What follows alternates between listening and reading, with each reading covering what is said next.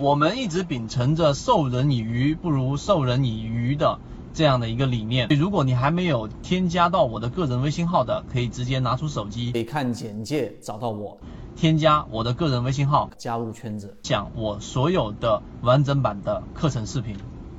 买二买三买四卖一卖二卖三卖四卖五，有这样一种情况，就当卖一卖二卖三卖四卖五这五个档位的卖单很多的时候。而买单很少的时候，我请问一下大家，你认为这个市场大概率这个标的是往下走的概率、下跌的概率更大，还是上涨的概率更大？如果认为上涨概率更大的，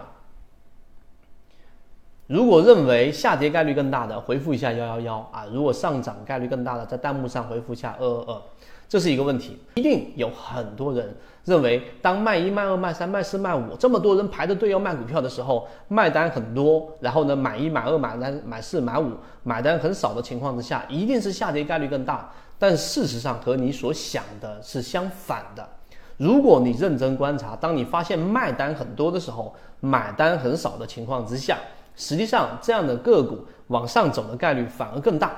为什么？回到一开始我们说那个话题，就是人性跟概率的一个一个关系。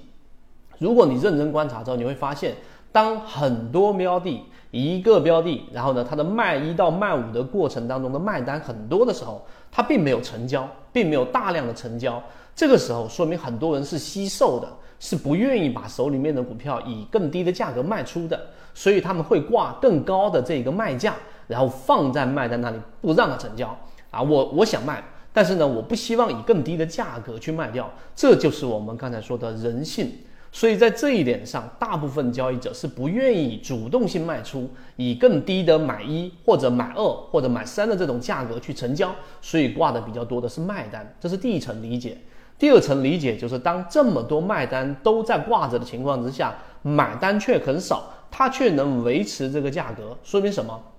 还是刚才我们所说的，说明它这个地方出现了很少的这一种，呃，这一种愿意主动性卖出的盘面，而它本身的这种维持能力又比较强，所以大概率是上行。你看这一点是不是非常的违背我们的常识？你再反过来想一想，当买单很多的情况之下。卖单很少的情况之下，你认为它是上涨的概率更大，还是下跌的概率更大？当然，我们这里说的是概率啊，大家千万不要认为它一定是这样。股票市场里面没有一定。那这个时候，很多人会认为啊，上涨的概率更大，因为买的人更多吗？你看这家店门口这么多人排队去买东西，它一定卖得很好，这是我们的常识。但是你回归到我们刚才说的人性也是一样的，当买一、买二、买三到买五这个过程当中，有很多的买单一直挂着。然后呢，卖单却很少的情况之下，这种情况，我们 能够看到，